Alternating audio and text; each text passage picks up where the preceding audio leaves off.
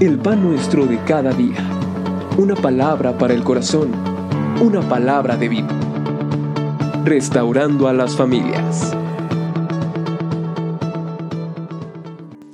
Apocalipsis capítulo número 5, versículo 1 al 4. Y vi en la mano derecha del que estaba sentado en el trono un libro escrito por dentro y por fuera, sellado con siete sellos. Ángel fuerte que pregonaba a gran voz, ¿quién es digno de abrir el libro y desatar sus sellos? Y ninguno, ni en el cielo, ni en la tierra, ni debajo de la tierra, podía abrir el libro, ni aun mirarlo. Y lloraba yo mucho, porque no se había hallado ninguno digno de abrir el libro, ni de leerlo, ni de mirarlo. Amado Padre, te ruego que en este capítulo número 5, tu Santo Espíritu nos esté guiando. Ruego tu dirección, amado Señor Ruego de tu sabiduría por amor a tu nombre para poder compartir tu palabra. Dame libertad en mi voz, Señor, claridad en mis palabras para poder hablar lo que conviene y lo que tú deseas que yo diga, conforme a tu perfecta voluntad. Te lo ruego, en el nombre bendito de Jesucristo. Amén y amén el rollo y el cordero.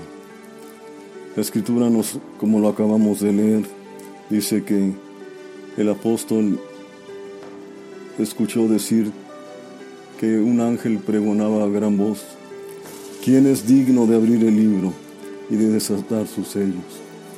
Ese libro, bueno, entre paréntesis, no era propiamente un libro como lo conocemos el día de hoy sino era un rollo. Recordemos que en aquel entonces se escribía en papiro. Este se lograba a través de una planta que crecía en el delta del río Nilo. Se trabajaba de tal manera que se podía lograr hacer un papel más o menos apropiado, que a su vez se podía enrollar. Este, cuando tenía un carácter oficial, se amarraba y se sellaba. Este, como lo acabamos de ver, tenía varios sellos. De hecho, tiene siete sellos, ese rollo que nuestro Padre Celestial tenía en su mano. Aquí en este caso, Juan estaba triste porque el ángel había llamado a quien es digno de abrir el, libro y de desatar sus sellos y no había nadie ni en el cielo, ni en la tierra, ni debajo de la tierra. Ningún ser creado podía abrir el libro. Esto nos recuerda una cosa, solamente el que había vencido, solamente el que podía haber cumplido la perfecta voluntad de Dios, solamente el que había vencido podía abrir este libro. Y eso nos lo señala la escritura en el versículo número 5. Y uno de los ancianos me dijo, no llores, he aquí que el león de la tribu de Judá, la raíz de David, ha vencido para abrir el libro y desatar sus siete sellos. Y miré, dice el versículo 6, y vi que en medio del trono de los cuatro seres vivientes y en medio de los ángeles estaba en pie como un, en pie un cordero, como inmolado que tenía siete cuernos, siete ojos, los cuales son los siete espíritus de Dios enviados por toda la tierra. Punto 1. El Cordero de Dios. Un cordero como inmolado. ¿Qué es inmolado? Sacrificado. El cordero, Juan dijo, este es el Cordero de Dios que quita el pecado del mundo. Y cuando se presenta el Señor Jesucristo en esta parte, se presenta a a sí mismo como el cordero inmolado, como el que había sido sacrificado. Y dice la escritura que el Señor tenía siete cuernos. ¿Qué representan los cuernos en las escrituras? Representan poder, y honor. Usted va a encontrar cuernos en el altar del sacrificio, cuernos en el, altar del incienso.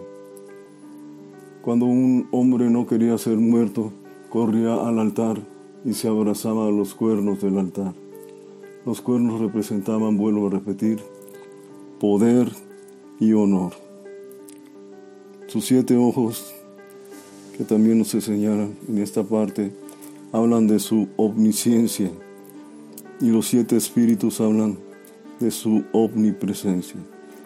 En pocas palabras, el cordero que se presentó como inmolado es Dios mismo hecho hombre, representando en los cuernos su omnipotencia, representando los siete ojos, su omnisciencia, y representando los siete espíritus, su omnipresencia.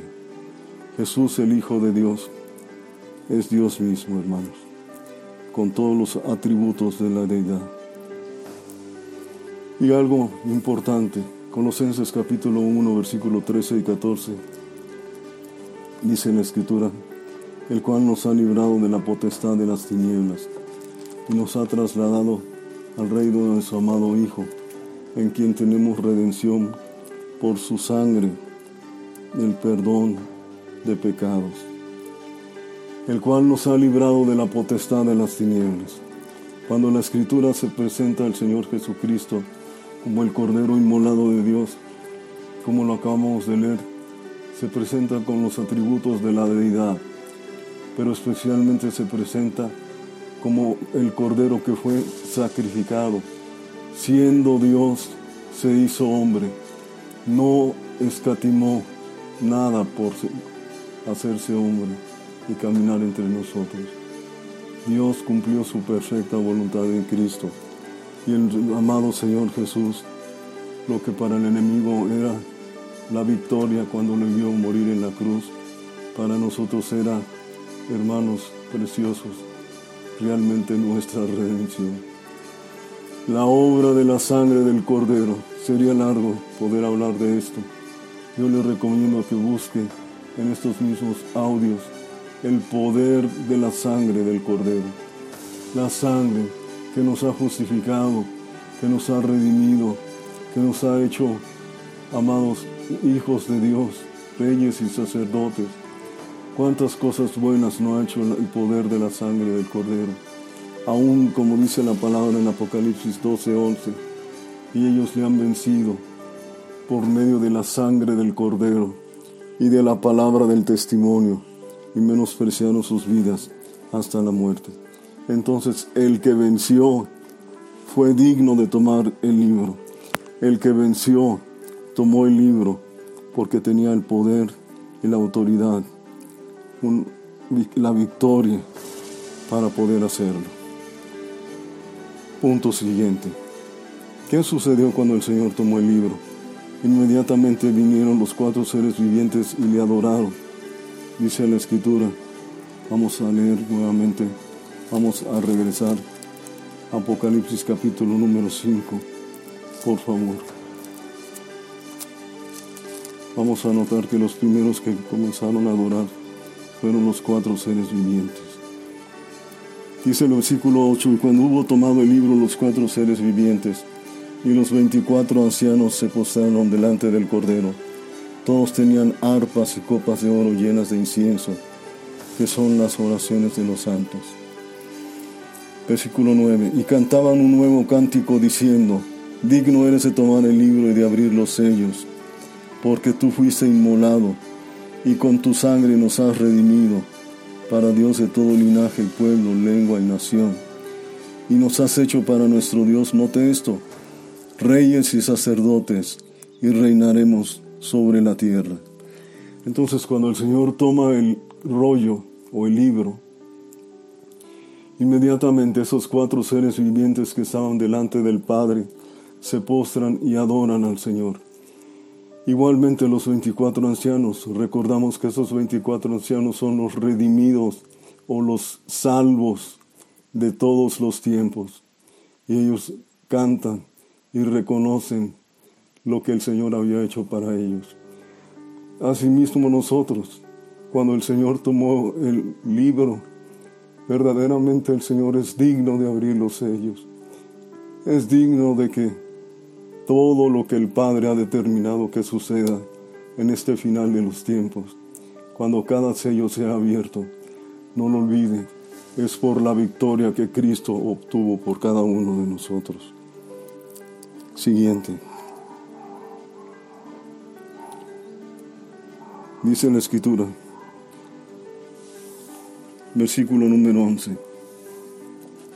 Y miré y oí la voz de muchos ángeles alrededor del trono y de los seres vivientes y de los ancianos, y su nombre era millones de millones. Note usted que los redimidos adoran al Señor, los cuatro seres vivientes adoran al Cordero, pero también dice la palabra que los ángeles los cuales en este caso el apóstol dice que eran millones de millones. No alcanzamos a realmente la cifra que, un, que el Señor tiene con los ángeles en el cielo. Y dice la palabra, al que está sentado en el trono, versículo siguiente, 13, al que está sentado en el trono y al Cordero, sean la alabanza, la honra, la gloria, el poder por los siglos de los siglos. Amado, precioso y santo, es indiscutible que todo lo creado, tanto en el cielo como en la tierra y debajo de la tierra, adoran al Señor. Todo lo creado. Y tal vez nos estemos preguntando, ¿por qué, por qué, por qué tan grande adoración? Mira, escucha por favor. Porque nuestro Dios, que, el cual es el creador de todas las cosas, los naves espaciales, las ondas que envían, los satélites que envían a recorrer el universo, buscan vida. No hay ninguna vida fuera de la tierra. El Creador que hizo los cielos y la tierra, Él, amado, puso como un sello de su creación al hombre y a la mujer. El hombre y la mujer nos apartamos de Él. Los seres humanos hemos pecado. Vivimos como si Dios no existiese pero una buena noticia es precisamente esta, que el que está sentado en el trono y el que venció en la cruz, el que se levantó de entre los muertos al tercer día, el que está ahora también sentado junto al que está en el trono, el Cordero de Dios, amado, ahora extiende su mano al mundo, aún, aún es tiempo de salvación, aún es tiempo de que usted y yo hablemos de las buenas nuevas que hay en el que vive y reina por los siglos de los siglos. Pero también usted tiene que escuchar esto. El rollo ha sido puesto en las manos del Cordero y los sellos están próximos a ser abiertos. Cada uno de los sellos representa lo que sucederá en esta humanidad, lo que pasará en esta tierra. Pero hoy es día de salvación.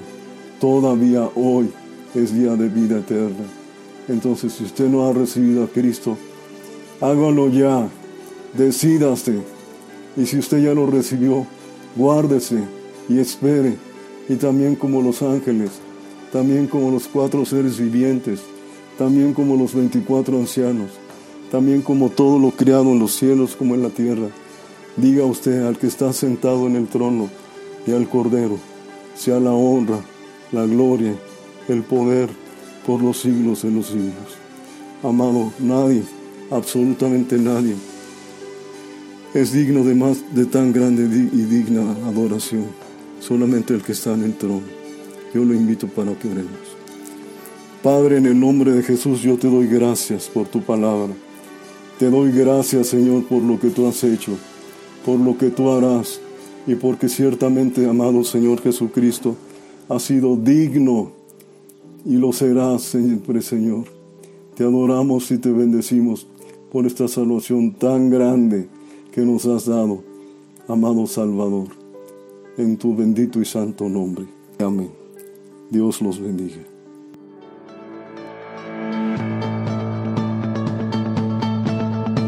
El pan nuestro de cada día. Una palabra para el corazón. Una palabra de vida. Restaurando a las familias.